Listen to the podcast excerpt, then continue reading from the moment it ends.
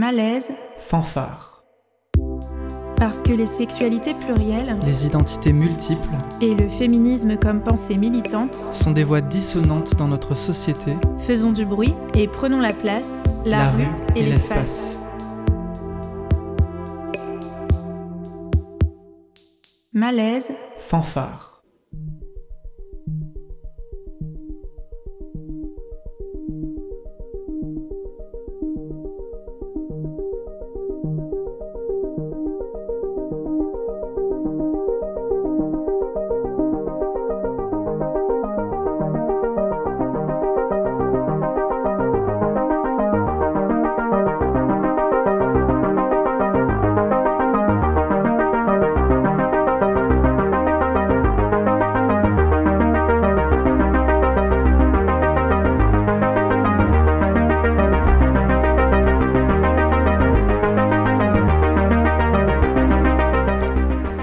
Bonsoir auditoris, vous êtes sur le triple 8 de Radio Grenouille.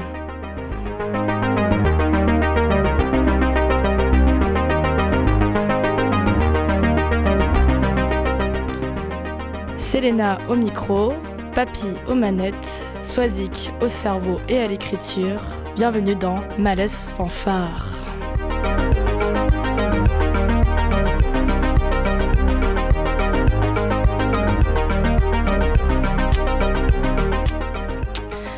Sur le secteur culturel marseillais par ses actrices féministes, queer et LGBTI.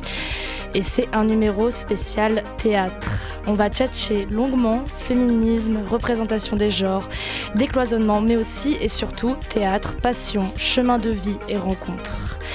Avec nous, Carole Errant, fondatrice de la compagnie La Creatura à Marseille, metteuse en scène, danseuse, comédienne. Bonsoir Carole. Bonsoir Aléna.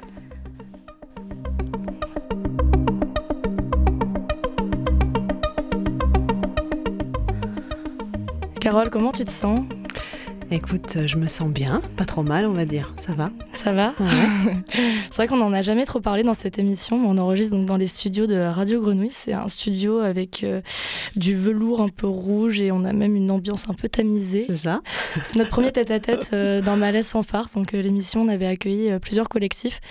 On était souvent assez nombreux, nombreuses en studio. Là, c'est la première fois qu'on fait un grand entretien. En Et, euh, intimité. ouais, c'est vraiment ça. En plus, euh, c'est très est que toutes tamisé. les deux. Ouais, que toutes les deux. C'est chouette. Ouais, c'est chouette. Bah, en fait, c'est pas mal qu'on se, on ait ce temps de se faire un grand entretien parce qu'on va avoir beaucoup de choses à se dire. C'était un sacré parcours, Carole. Mm.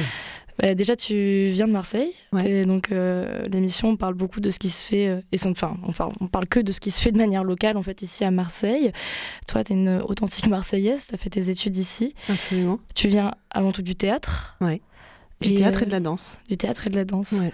Est-ce que tu peux nous rappeler un peu ton parcours? T'as commencé. euh, pourquoi le théâtre, en fait, déjà? Pourquoi le théâtre Euh, Le théâtre? Parce que depuis que je suis enfant, j'ai toujours voulu être danseuse.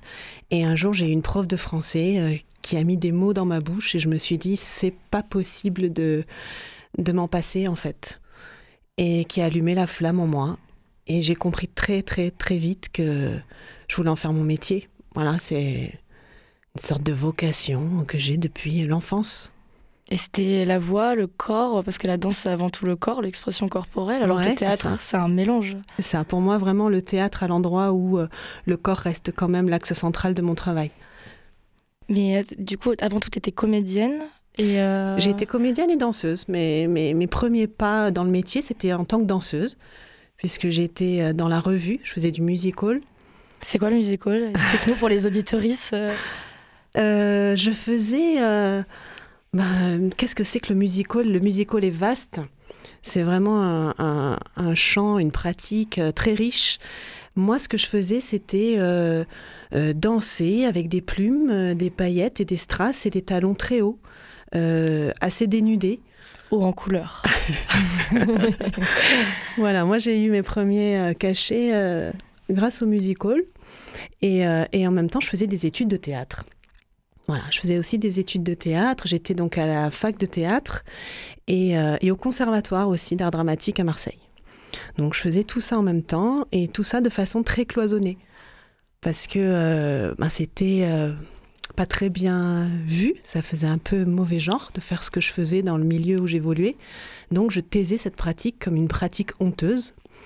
Et, et dans les deux sens d'ailleurs. Hein. Parce que même dans ma troupe, on va dire, de musical, je ne disais pas que je faisais des études, parce que là aussi, c'était une frontière un peu indépassable. Donc j'ai très vite ressenti dans mon corps, dans ma pratique, euh, le fait d'être euh, catégorisé et assigné à une case euh, et à des frontières qu'il fallait pas franchir. Quoi. Ouais, tu vivais dans deux mondes qui eux-mêmes comportaient des cloisons et qui en plus de ça étaient des cloisons qui s'opposaient l'une l'autre dans chacun de ces mondes-là. Tu avais un peu ta vie off et ta vie, ta vie officielle, ta vie officieuse. Et euh, tu as essayé du coup de concilier ces deux mondes-là, parce que la raison de pourquoi on a eu envie de t'inviter avec Swazik euh, dans cette émission, c'est parce que tu as quand même créé euh, la Créatura, donc qui est une compagnie de théâtre, mais c'est une compagnie de théâtre qui est un peu particulière. Parce que, bon, elle est, elle est, à ton image, mais pas que. Elle questionne en fait autant ce que sont les femmes, ce qu'est l'identité, ce que sont les représentations et comment on joue avec le théâtre, avec tout ça. Mhm. Je crois que j'ai essayé de faire un résumé exhaustif de ça. De ça. Après, j'ai pas envie de t'emprunter tes mots. Du coup, j'aimerais bien que tu nous racontes bah, l'histoire de euh, comment t'en es arrivé à créer cette compagnie en 2011, c'est ça? Euh, Un peu plus tard. Un peu plus tard? Ouais, un petit peu plus tard. Elle est, elle est née, euh, mais elle n'a pas vécu au départ. En fait, j'ai mis beaucoup de temps. J'ai mis beaucoup de temps avant de l'investir et avant de travailler vraiment à l'endroit de la mise en scène. Donc, je suis restée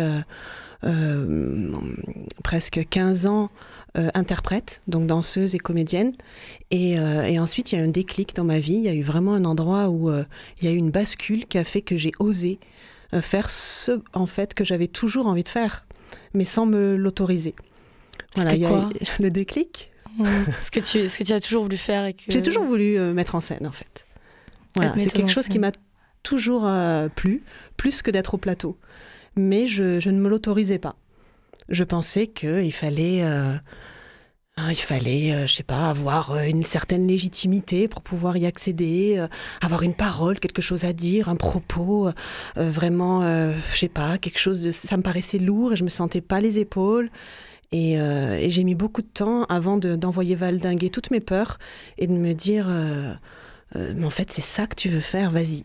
Voilà. Et, et c'est vrai qu'il y a eu un moment dans ma vie où je n'ai pas pu, en fait, faire, euh, faire, faire fi de, de, de, ce feu. Parce que c'est vraiment ça. C'est arrivé comme. Euh, je disais, j'ai eu une bascule, un déclic dans ma vie. Ça a été le, décès de mon papa de théâtre. Ce que j'appelle mon papa de théâtre, c'est euh, le metteur en scène Akel Akian, qui avait fondé le théâtre de la mer et avec lequel j'ai eu tout au long de mon parcours d'interprète un un compagnonnage au long cours. Donc j'ai travaillé pour plein d'autres compagnies, en danse, en théâtre, mais au théâtre de la mer, j'ai euh, rencontré une famille, une famille humaine, une famille euh, poétique. Et, euh, et donc j'ai rencontré cette personne incroyable qui s'appelait Akel Akian. Et, Akel est décédé en 2012. Et ma vie artistique, enfin mon métier, ce que je faisais, n'avait plus de sens. D'un coup, il y a eu une vraie, une vraie perte de sens. Je me demandais pourquoi, euh, pourquoi je faisais ce métier-là. Euh, euh, voilà, il y a eu un endroit comme si le sol s'écroulait, enfin s'ouvrait. Le sol s'ouvre sous mes pieds. Et, et, et, puis quoi? Il y a quoi après? Il y a quoi après? Et, et, il a insufflé avant de partir en moi cette petite flamme. Quand je dis que ça brûle, c'est que vraiment il y a eu quelque chose de. il est parti en me disant maintenant, travaille. C'était hyper énigmatique. Je veux dire, ça fait 15 ans qu'on bossait ensemble. Et il me dit maintenant, travaille. Comme vol de tes propres ailes. Ouais. comme si on s'était amusé jusque-là, comme si, euh, je sais pas, c'était bizarre, mais ça, ça, ça a résonné, ça a vibré en moi. Travaille. Je me suis dit, euh, enfin, je me suis rien dit en fait. Je me suis juste écoutée et je me suis mise en marche. Je me suis mise en mouvement.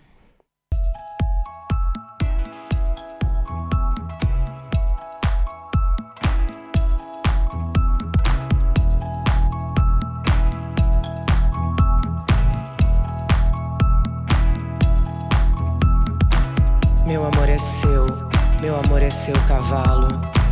Meu amor é seu, meu amor é seu cavalo.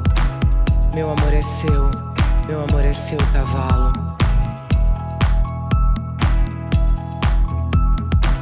Chegou assim, cavalo puro. Boca grande, braços firmes, olhos fixos.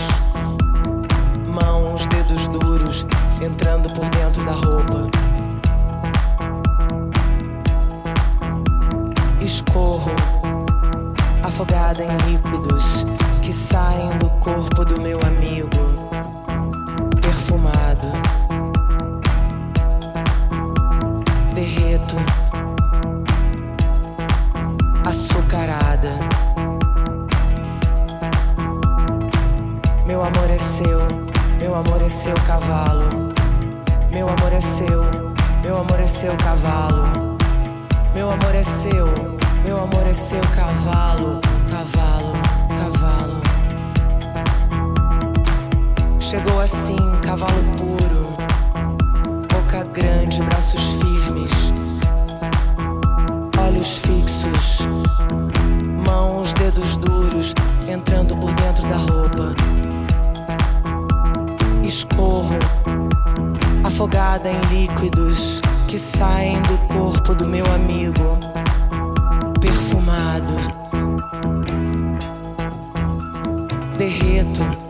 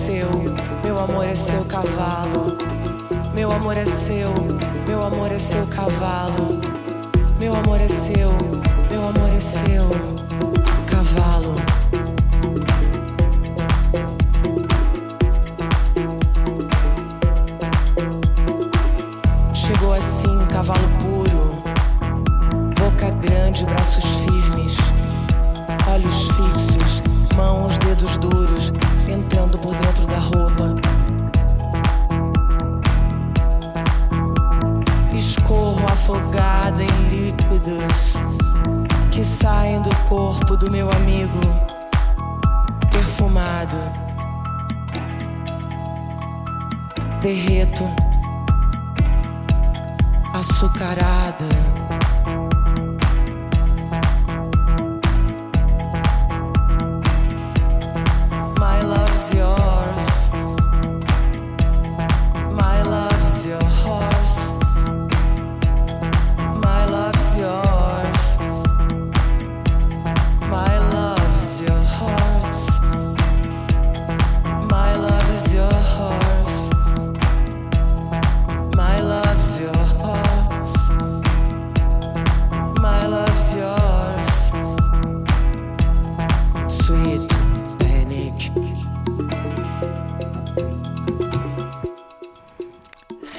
Morceau Cavallo du groupe brésilien No Porn, qui est un groupe que j'apprécie tout particulièrement pour sa douceur. Juste avant, on était donc avec euh, Carole Errante et on parlait du fait de se mettre en mouvement et plus ou moins de croire en soi parce que euh, tu disais, ça m'a tout de suite euh, sauté à l'oreille, que euh, tu te sentais pas forcément capable, enfin que tu, tu n'osais pas finalement passer à la mise en scène Mm. et devenir metteuse en scène. Mm. Et tu parlais du coup du déclic, du moment où tu te dis, il bah, faut que je travaille, il faut que je me mette en mouvement. Mm. Mais euh, est-ce que ce truc de ne pas se sentir capable, ce sentiment-là, est-ce que tu penses que c'est aussi euh, dû à ton statut de femme Ou est-ce que, tu- est-ce que ça a joué le fait d'être femme dans le milieu du théâtre? Je saurais pas dire. Je disons que ce que je je me sentais pas capable d'être moi-même en fait. Voilà, je me sentais pas capable d'être moi-même en dehors des rôles euh, dans lesquels été euh, étiquetée.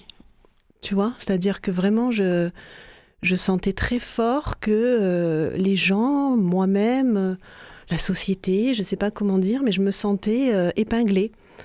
Et tu disais, j'avais une vie off, et une, mais plusieurs en fait. Pas que deux vies, mais plein de petites vies comme ça, euh, aux frontières euh, euh, non poreuses. Et je trouvais pas ça normal de ne pas trouver un espace où je puisse déployer mes. je pas comment dire, je pas mes identités, mais. mais tout ce que je pouvais être en fait.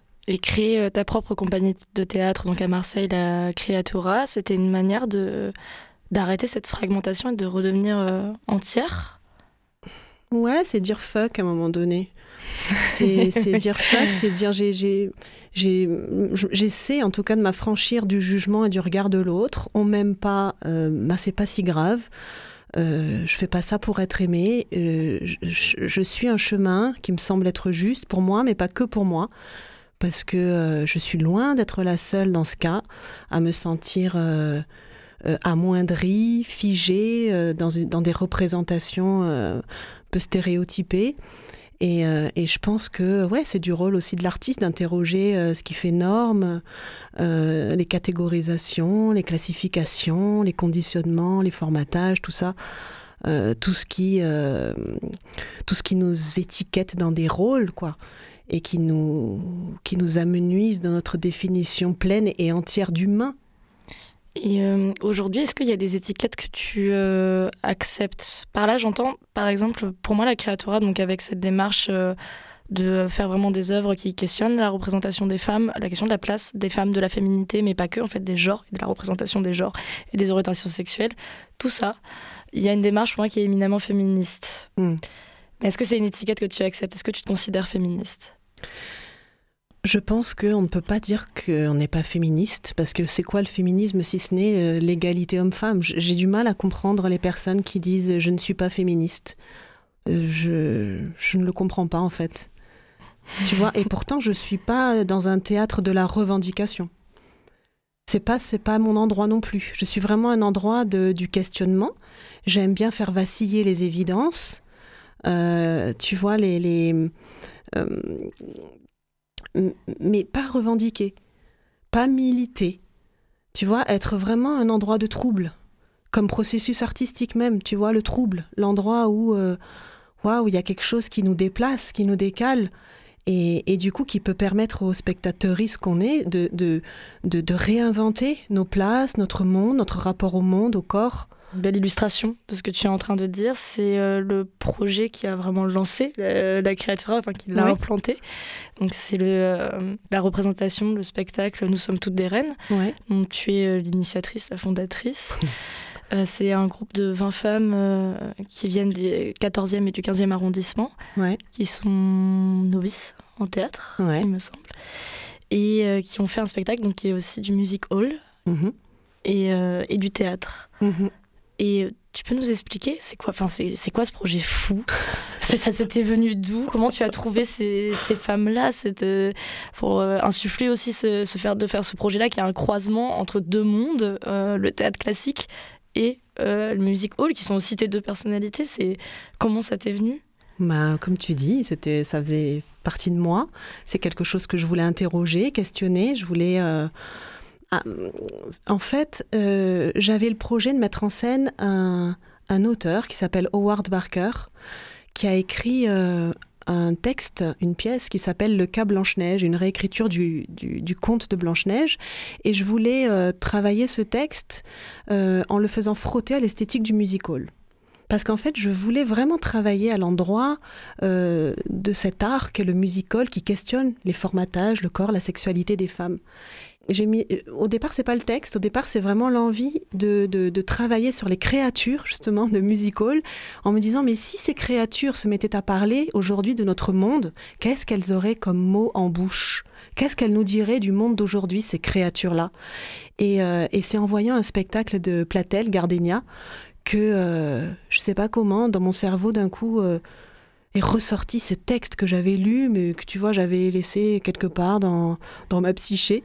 D'un coup, il est ressorti. Je me suis dit, mais c'est ça. C'est un conte parce que l'univers du musical, il, il, y a des ponts avec l'univers des créatures de contes de fées. Et il y a quelque chose comme ça qui, qui va pouvoir dialoguer. Et j'avais donc ce projet de mettre en scène le cas Blanche-Neige.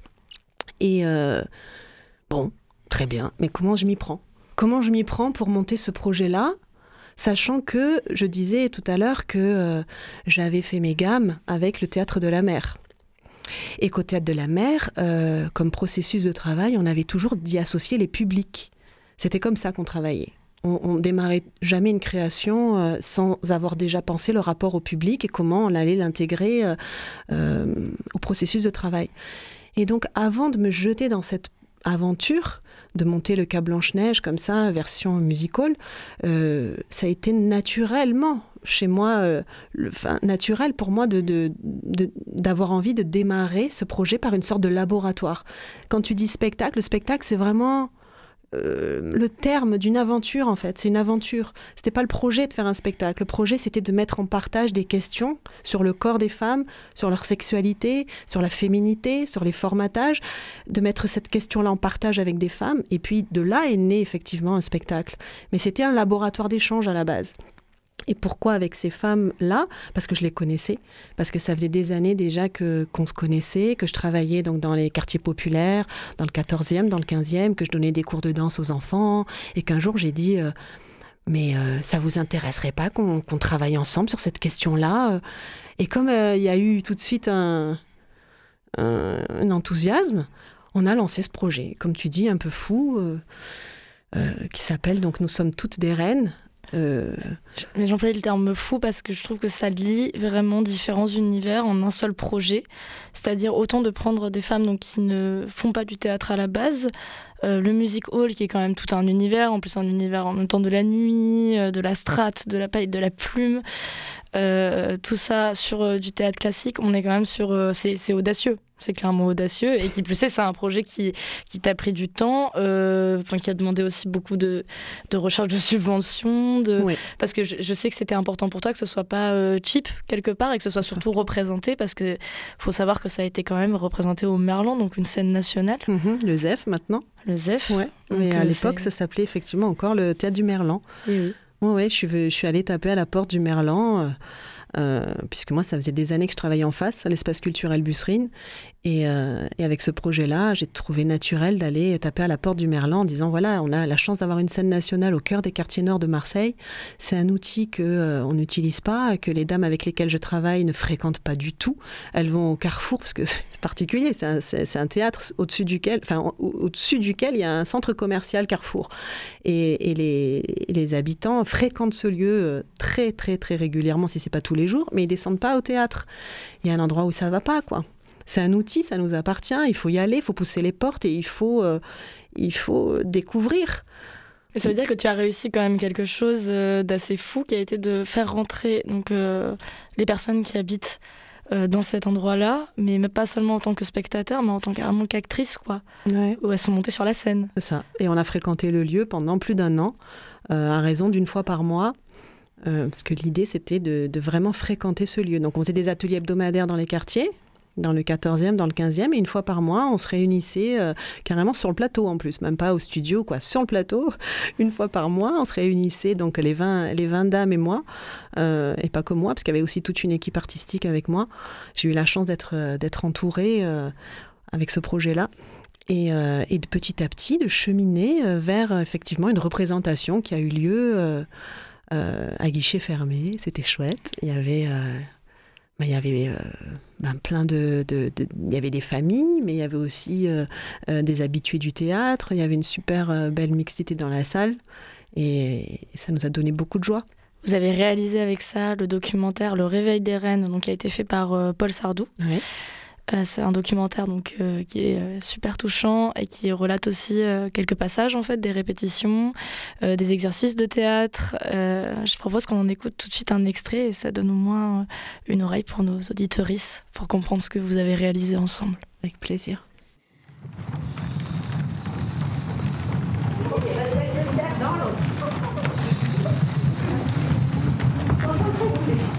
Allez, et on change de place. Sans se bousculer, on change de place, on retrouve le cercle. Allez, actif, actif, actif sur les demi-points. 3. Super. Le dernier, je ne compte pas. Il faut qu'on le fasse toutes ensemble à l'écoute. C'est parti, quand vous voulez. Je me porte chance et j'ai besoin de toi. Si je devais me confier à toi, je te dirais, suis-moi dans mon aventure. Tu ne seras pas déçu et tu en redemanderas. Sans toi, je ne suis rien. Sur cette apparence d'italien, au fond, tu es un nounours très gentil. À toi, je te dirai mon amour pour la vie. Tu as un caractère de cochon, irascible et imbuvable. Tu es la réincarnation du diable. Tu es marron, le nombre 97, et je te dis à l'oreille, qui sois-tu Comme je disais, ce documentaire, il... moi j'avais vu aucune des représentations malheureusement, mais euh, ça, ça a donné en tout cas ce ton de sensible qu'il y avait euh, parmi ces femmes qui se découvraient une confiance en elles, euh, qui redéfinissaient leur féminité.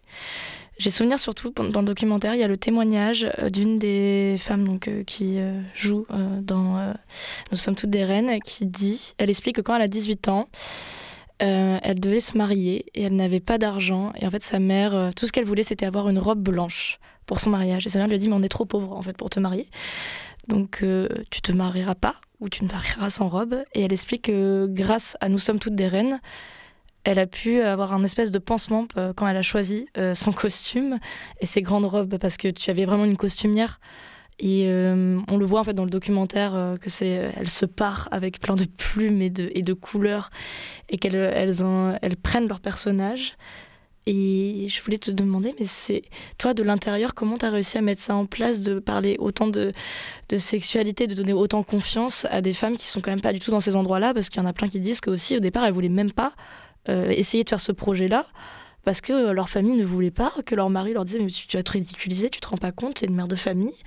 Comment t'as réussi en fait à impulser ce truc-là et, euh, que ça tienne aussi Ben, on s'est apprivoisés en fait, les unes les autres. On s'est apprivoisés, on s'est pris par la main, on s'est donné du courage, on a avancé.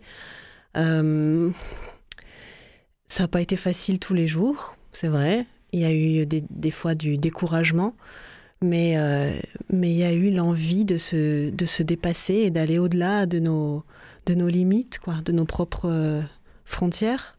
Toi, quelles étaient tes limites dans ce projet-là? Qu'est-ce que t'as dépassé comme limite? Euh, ben, moi, tu disais, elle, euh, elle avait une costumière. Voilà, moi, c'était hyper important pour moi de, que, ce- que ce travail-là puisse être vraiment valorisé euh, à un endroit différent des, des, des projets, on va dire, amateurs traditionnellement sur des plateaux de théâtre. Là, on avait la chance d'avoir la Fondation Abbé Pierre qui, qui a pu nous financer et qui a permis qu'il y ait effectivement euh, une vraie création costume avec euh, une costumière professionnelle, des techniciens. Euh, on a fait une vraie création lumière, création son. Ce qu'on entend dans les dans l'extrait, c'est des ateliers d'écriture. Parce que c'était important aussi que les, dames s'emparent de la thématique. Donc là, ce qu'on entendait, c'était euh, un rendu euh, en atelier d'écriture. Mais quand tu dis comment on est arrivé là, ça a pris beaucoup de temps. Ce qu'on entend là, c'est pas du tout des textes qui ont été retenus après pour le spectacle. Tu vois, c'est le pas à pas. C'était les premiers textes qui ont été euh, qui ont été produits en atelier. Petit à petit, on va les lire et puis on va un peu plus loin dans la thématique. On se connaît, on se dévoile, on ose aller euh, plus dans l'intimité des unes des autres. On devient une sorte de groupe vraiment. Euh, on connaît, euh, on se connaît les unes les autres, on s'encourage. Et petit à petit, on se dévoile et au lieu de se fragiliser en se dévoilant, on se rend compte qu'on se renforce, qu'on se renforce aussi de nos différences. Et, et voilà, donc c'est vraiment un chemin. Quand je te dis on s'apprivoise, c'est que ça, ça prend beaucoup de temps. Comment tu arrives à questionner ce, ce truc de la sensualité et de euh, la sexualité? Parce qu'il y a quand même vraiment une notion, en tout cas, de, sensualité dans cette, euh, dans cette pièce. Et euh, il y, a, il y a des passages où elle récite des, des, euh, des chansons où euh, c'est c'est explicite quand même. Ouais. Et euh, co- comment les mettre à l'aise alors qu'elles n'ont jamais fait de théâtre et quand c'est quand même hyper intime de euh, se mettre en scène en étant euh, habillée assez léger et de parler de sexe ouvertement, de désir. Et puis surtout, ce qui était euh, incroyable aussi, c'est qu'il y avait la possibilité d'être effectivement habillé léger, euh, comme tu dis. Et puis à côté de ça, il y avait des dames qui étaient voilées et qui, Mhm. qui étaient en tenue même traditionnelle. euh, tu vois, donc... Et euh, tous les possibles. quoi. c'est ça. Il Mhm. y avait la possibilité d'être ensemble et, et sur le même plateau, de parler euh, du féminin sous toutes ses formes, enfin sous plusieurs formes en tout cas. Oui, les- la, la diversité d'interprétation, en tout cas de cette notion de, de féminité. Et il y en a une qui me dit je, je ne suis pas comme avant. Ouais, Et- ben ouais, on était, on a tout en fait bougé. On a tout bougé. On a, on est, on- après cette aventure, on- effectivement, aucune de nous n'a été euh, comme avant. Euh, et quand tu disais comment on est allé aussi loin, c'est qu'on avait une sorte de chose à prouver. Quoi. Les, dames avaient envie de prouver à leur fils, à leur mari, qu'elles étaient autre chose que euh, ben, euh, la maman ou la dame au foyer. Tu vois, qu'elles avaient aussi une sexualité en elles, une féminité, une envie de- de- de- des désirs. Et, tout ça, on a réussi à créer un espace où ça peut exister, où ça peut se parler, se partager. Et donc, il y a eu combien de représentations de, Nous sommes toutes des reines? Nous sommes toutes des reines. On l'a joué donc au théâtre du Merlan. On l'a joué à Aix-en-Provence au théâtre Vitesse. On l'a joué à Nantes sur l'invitation d'une association qui s'appelait Tissé Métis. Et ensuite, on a eu la chance d'avoir ce fameux euh, euh, Réveil des Reines, donc le documentaire de Paul Sardou, qui, euh, a beaucoup tourné, qui a joué, enfin qui a été projeté pendant le Festival d'Avignon. Euh, et pas que, à Paris aussi. Puis là, il va être reprojeté au mois de mars. Non, il a été projeté aussi donc à l'Alhambra, aux Variétés à Marseille, au Vidéodrome. Tu vois, et chaque fois, euh, ce qui est chouette, c'est que euh, ça permet de venir porter témoignage de cette expérience, parce qu'on y va à toutes, quoi. Toutes les dames viennent chaque fois qu'il y a une projection. Dans ces différentes femmes donc, qui ont participé au projet euh, Nous sommes toutes des reines, il y en a quelques-unes qui t'ont suivi après sur d'autres projets. Oui. Euh, notamment, je pense à euh, Nadia, euh, qui, a, qui avait fait un joli témoignage sur euh, ce que lui avait apporté le théâtre. On s'écoute ça tout de suite. Il y a déjà six ans que je fais du théâtre avec Carole Errante. Euh, la première pièce, pièce pardon, qu'elle a produite et mise en scène, c'était Nous sommes toutes des reines.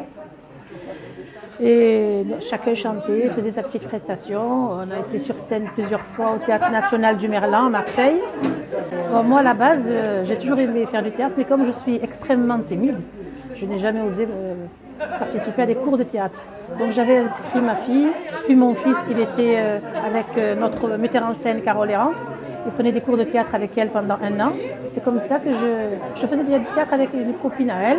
Elle a pris le relais. Moi, j'y allais mollo parce que, comme je le dis- disais, je suis extrêmement timide. Ça m'a permis de me désinhiber. J'ai pris vraiment goût parce que je trouvais que c'était très intéressant. C'est une bonne thérapie aussi. Et puis des échanges avec des gens qu'on ne connaît pas. C'est quelque chose de magnifique. Au début, mon fils aîné était réticent. Il me disait que je ne devais pas me donner en spectacle parce que j'étais une mère de famille, que j'allais me ridiculiser. Mais lorsqu'il est venu me voir avec sa, sœur et son frère, ils étaient tellement émus qu'ils ont versé des larmes. Et il était, surpris que sa maman puisse se donner un spectacle avec autant d'aisance, alors que je n'étais pas du tout à l'aise. hein. Mais je, je donnais l'impression d'être à l'aise et d'avoir fait ça toute ma vie. Ils étaient très admiratifs, ils m'ont encouragé à continuer. Des fois, j'ai des coups de mou, je ne veux pas y aller. Je dis, vas-y, maman, s'il te plaît, vas-y, tu, joues trop bien, tu es trop belle. Alors, ça fait plaisir quand on a l'approbation des enfants, du mari, et on force leur admiration quelque part. Et nous, on veut briller aux yeux de nos enfants. Voilà, on veut qu'ils soient fiers de nous, comme nous, on, on est fiers d'eux, quoi. Elle parle là de, son, de ses enfants, son mari, euh, en fait, entre autres, des hommes qui l'entourent et qui ont pu euh, essayer de l'entraver à un moment et qui finalement maintenant la poussent et sont profondément émus. Toi, tu avais fait ce retour que c'était quelque chose euh, de euh, assez global par rapport aux femmes qui ont participé donc à Nous sommes toutes des reines. Vous, aviez fait des représentations en salle complète avec entre autres les familles de ces femmes. Pour toi, je sais que ça a suscité un projet qui a suivi euh, sur les questions des masculinités, qui était complètement extérieur à ce projet parce que là, c'était vraiment centré sur euh, mettre en avant les femmes, questionner la féminité. Et euh, qu'est-ce que c'était ce projet qui a suivi? Bah, le projet qui a suivi, c'est quand justement les maris, les fils sont venus me trouver à l'issue de- du spectacle Nous sommes toutes des reines en me disant Et nous? J'ai dit Mais vous quoi? Nous aussi, on a des choses à dire. Et t'as marché Ah mais ça m'a ébranlé moi cette phrase. Nous aussi on a des choses à dire. C'est comme si d'un coup, euh, je sais pas, on m'enlevait euh, des ornières ou on allumait une lumière. Il y a eu un truc qui s'est éclairé quoi. Je me suis dit mais ma pauvre, comment tu peux tant d'années passent et, et tu, tu es là, tu travailles la question des femmes avec les femmes, toujours les femmes pour les femmes. Mais comment tu veux faire avancer la cause des femmes si à un moment donné on s'interroge pas et on n'avance pas avec les hommes? Et ces hommes qui disent on a des choses à dire, mais qu'est-ce qu'ils ont à nous dire? D'un coup je me suis posé plein de questions, mais mais euh, quelles, quelles, assignations, quelles, euh, quelles, injonctions aussi à la virilité ils doivent euh, porter, ces hommes?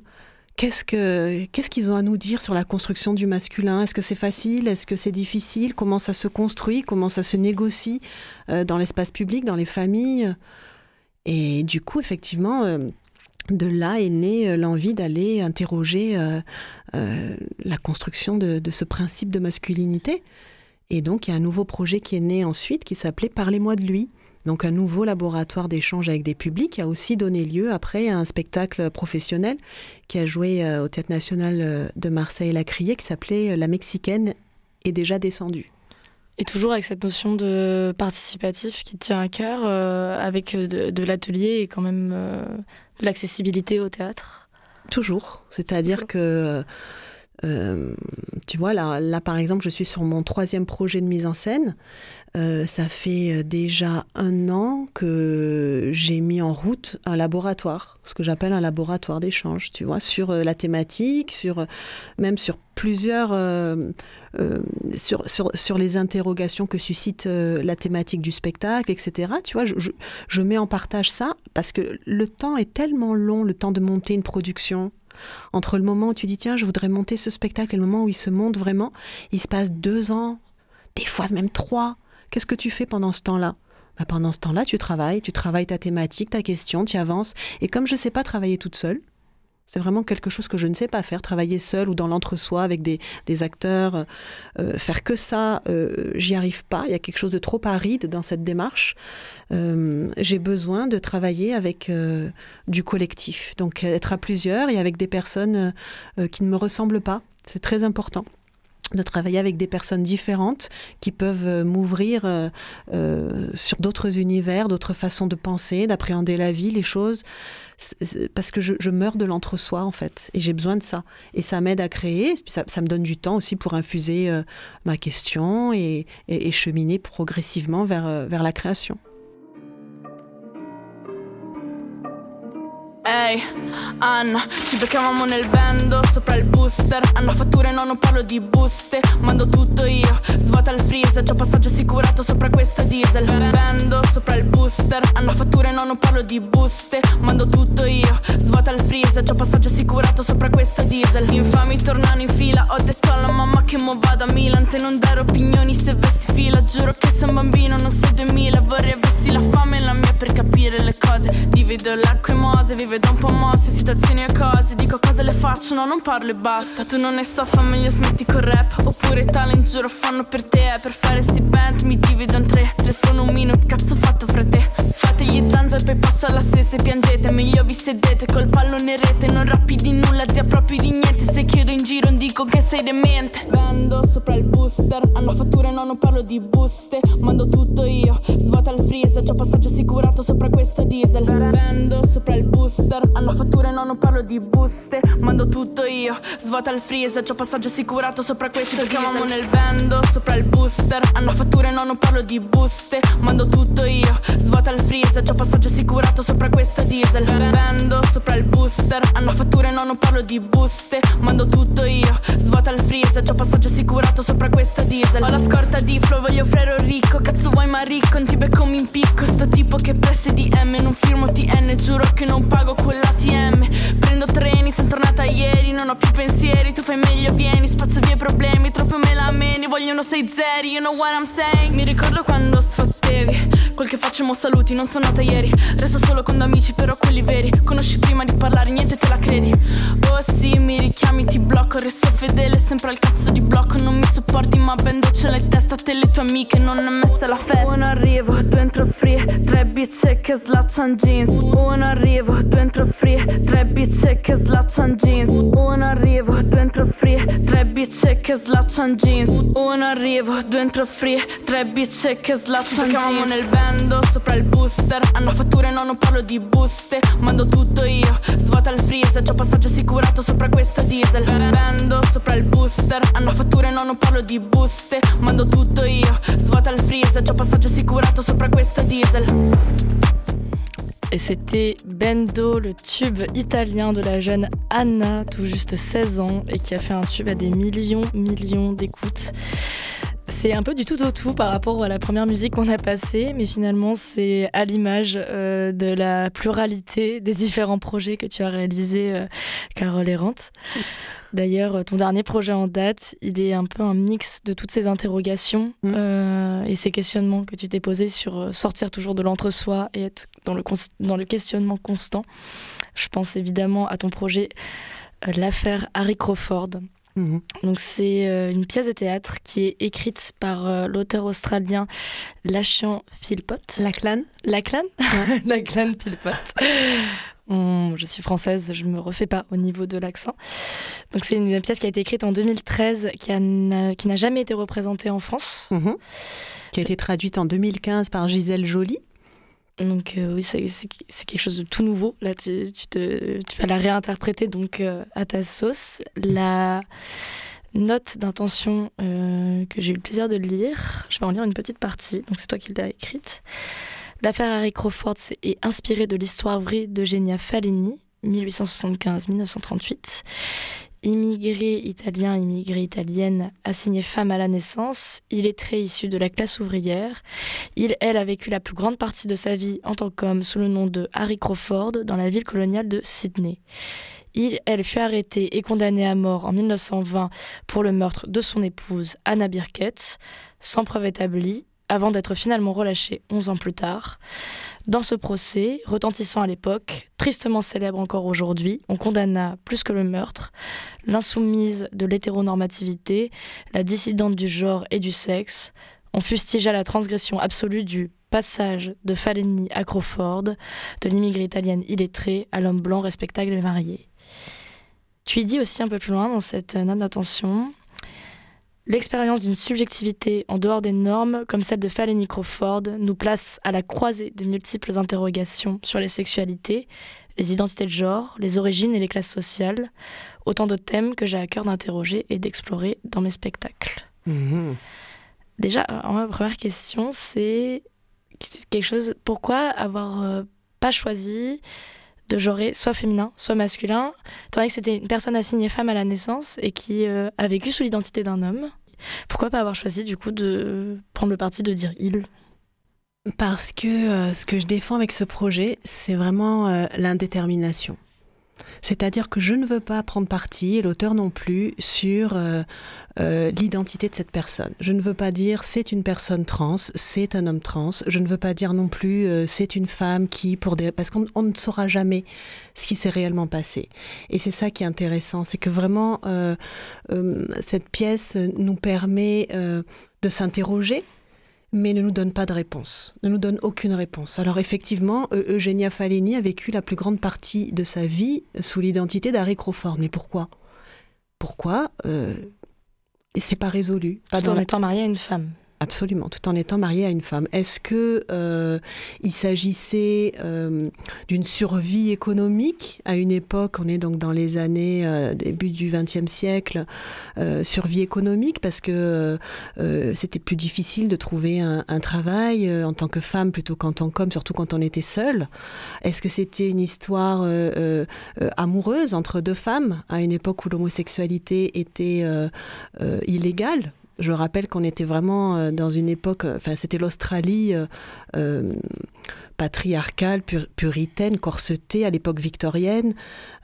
donc c'était assez compliqué. Est-ce que est-ce que c'était un homme trans?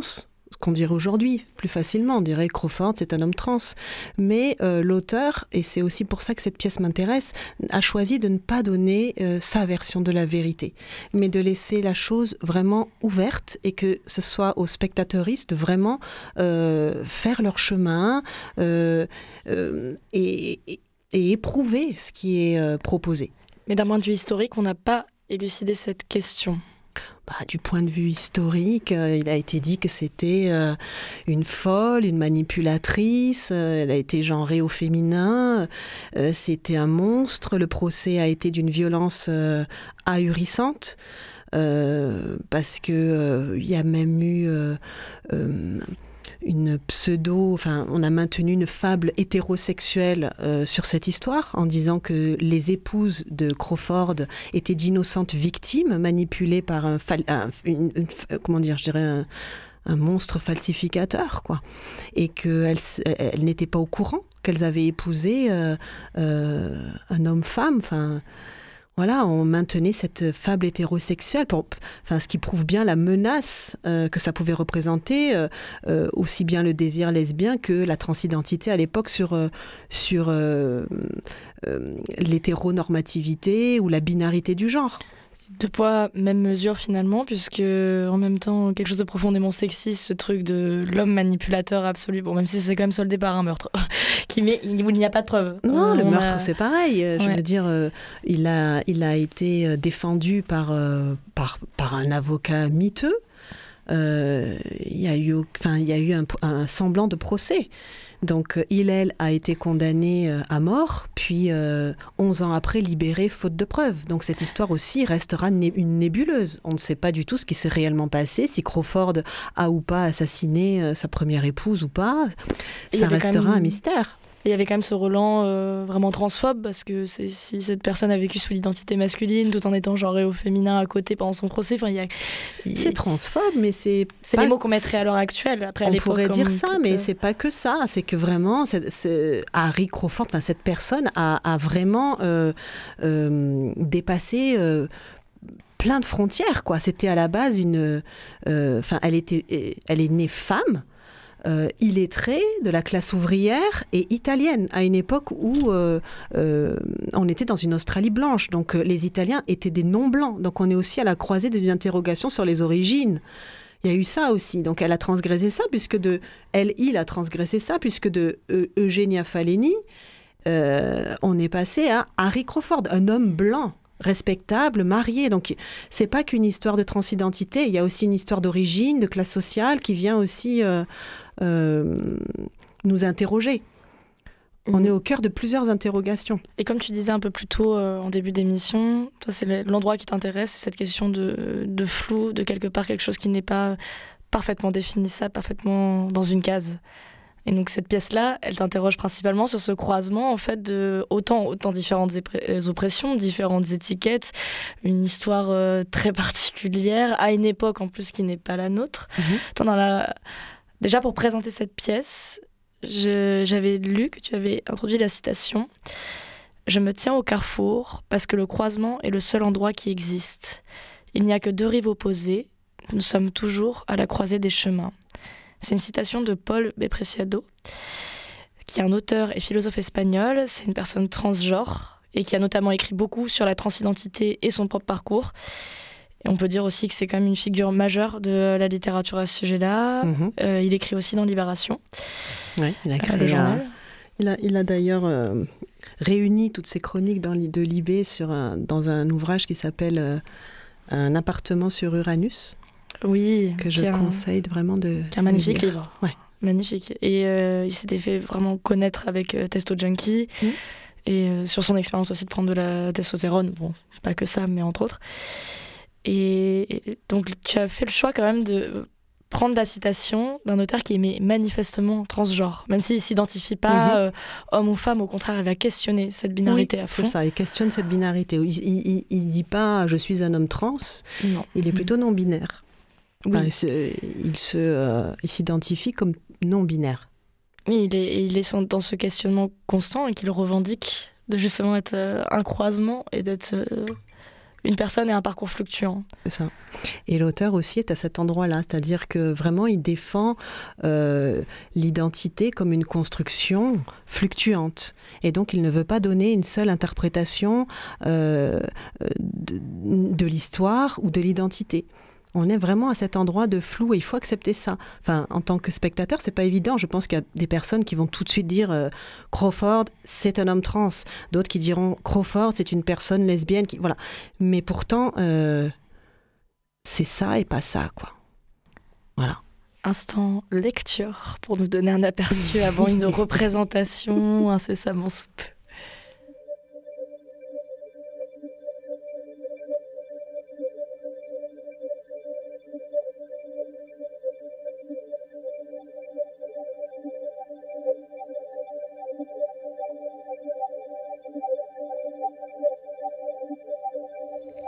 La dernière fois que j'étais chez papa, j'ai fouiné un peu.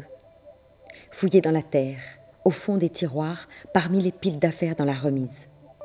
Les choses que quelqu'un avait enterrées ou cachées, espérait qu'elles se feraient oublier. Des vers qui reviennent en se tortillonnant à la surface. Fouillé un peu partout, et j'ai trouvé des choses.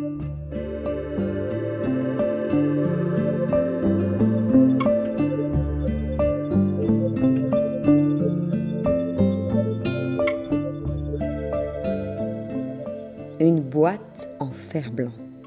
Pas si bien cachée que ça. Pleine de pauvres petits secrets. Je l'ai montré au minot. On a fait l'inventaire de tout ce qu'il y avait dedans. Des affaires qui n'avaient pas l'air d'appartenir à quelqu'un. Harry les brandissait, il n'arrêtait pas de poser des questions. Et puis, on a trouvé un nom sur des affaires. Lina. Lina.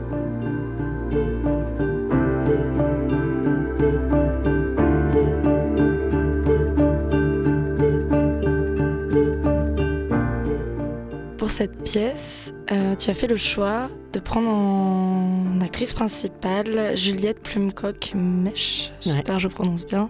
Cette fois, non, il n'y a pas d'anglais. C'est ça, non, non, c'est Juliette Plumcock. Mais qu'on n'a pas entendu là. Là, on a entendu euh, Alexandra Sismondi, ah, qui joue le rôle de Joséphine dans la pièce. C'est-à-dire, Joséphine, c'est la fille de Harry Crawford. Et euh, une dernière question avant qu'on se quitte, parce que ça va très vite de parler ensemble finalement. Euh, nous sommes à, une ère où on questionne énormément la représentativité, c'est quelque chose aussi que tu questionnes dans ton théâtre. Euh, et là, tu fais le choix du coup de prendre une femme cisgenre pour faire l'actrice principale. Est-ce que c'est une question que tu t'es posée pour parler de Harry Crawford, donc qui est une personne on suppose euh, soit un homme transgenre, soit une personne non binaire, soit une personne sous identité, mais qui est quand même son identité de genre est, un questionnement. Mm-hmm. Et toi, pourquoi ce choix finalement? Pourquoi ce choix de Juliette? Parce que c'est une super comédienne. et la question, elle s'est posée. Putain d'actrice. Mais bien sûr que la question s'est posée. Et euh, oui, la question s'est posée. Et puis ensuite, euh, il ne s'agit pas, encore une fois, de, porter étendard d'une cause transgenre avec ce texte-là. Il s'agit d'une fiction poétique, il s'agit d'une œuvre euh, artistique. Et, euh, et, Juliette était vraiment la plus à même de, pouvoir interpréter euh, ce personnage, selon moi. Et là, récemment, vous avez eu une résidence au 104 à Paris, malgré cette époque de confinement que nous venons de traverser. et quelle est la suite? Quand est-ce que tu peux espérer qu'il y aura des représentations, que, ça va, que la machine continue? C'est quoi le futur là? Là, on est normalement sur une création euh, sur la saison 21-22. Euh, et pour le reste de tes projets, notamment des ateliers euh, de théâtre et tout ça? Ben, Du coup, on est sur un nouveau, un, nouvel, un nouveau labo qui s'appelle À tout genre et qui a démarré déjà en, en septembre 19. Donc ça fait euh, un an et demi qu'on est là-dessus et qu'on continue. Euh, et on est plusieurs maintenant, on est une quarantaine sur ce projet. Avec les Rennes, on était une vingtaine. Avec Par les mois de lui, on était 30. Et là maintenant, on est euh, une quarantaine à travailler sur ce projet à tout genre. avec des jeunes de l'école de la deuxième chance, avec le centre social de Campagne-l'Évêque, avec le centre-ville et le centre social Bossanc et l'association Transat au théâtre de l'œuvre. Association Transat qui est une association de personnes transgenres justement. Oui, c'est une association qui se bat pour les droits des personnes transgenres et aussi pour leurs proches aussi. Et donc tu fais un atelier avec eux aussi, ouais. avec il, il et elle. Ouais.